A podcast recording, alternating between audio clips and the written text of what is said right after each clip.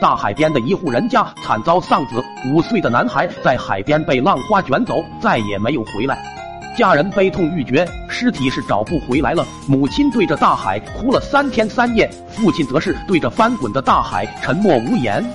按照当地的习惯，对于意外丧生的人，要在头七那天找灵媒通灵，让死去的人附身，说一说遗言遗愿。家人完成后，好让他走得安心。这家人便遵着习俗，在头七那天找了一个七十多岁的神婆灵媒来附魂吐一吐死去孩子的怨气和遗言。可是有一个大问题，没有尸体，男孩的尸体并没有被找到。父母只好寻了点男孩的生前衣物，放在棺材里，打算做一个衣冠冢。灵媒看了看棺材里的衣物，说：“你家孩子的魂魄随着尸体丢在了大海里，凭着这些衣物。”恐怕很难成功的附到他的魂。家人又是痛哭，说只想听听孩子的遗愿，让他安心的走。云云，灵媒摆摆手，说也罢。今天我就帮你去捞尸。说完，灵媒咬破了手指，用血在男孩衣物上画了一道符，然后死死地盯着那家父母说：“大海深不可测，每年死在海里的人不计其数，我只能靠这些衣物加强我和你家孩子的联系。找不着的到你家孩子的魂也是看运气，而且……”父母大气不敢出，等着灵媒接着说下去。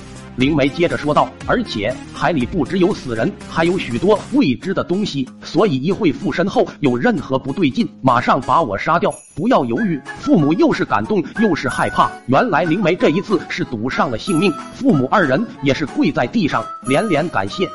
说罢，灵媒闭上眼睛，嘴里嘀咕着无法咒语，片刻后突然怒目圆睁，瘫倒在地。那户人家头一次看见人睁着眼睛瘫倒的场景，大气不敢出。现场一片寂静，一秒、两秒、三秒、四秒、五秒，灵媒的身体突然开始剧烈抖动，在场的人心头一紧，忽然想起灵媒之前说的话，而且海里不只有死人，还有许多未知的东西，所以一会附身后有任何不对劲，马上把我杀掉，不要犹豫。还有许多未知的东西是什么？怪物？野兽、恶鬼，还是一秒、两秒、三秒、四秒、五秒？灵媒走了五秒之后，突然从地上坐了起来，睁着大眼睛看着在场的人。男孩的父亲举起猎枪，对准了灵媒，随时准备扣动扳机。母亲则是捂着嘴，不让自己叫出声，眼泪已经流了满脸。灵媒猛地跳起来，抓起一个捕鱼网，在场的人心提到了嗓子眼。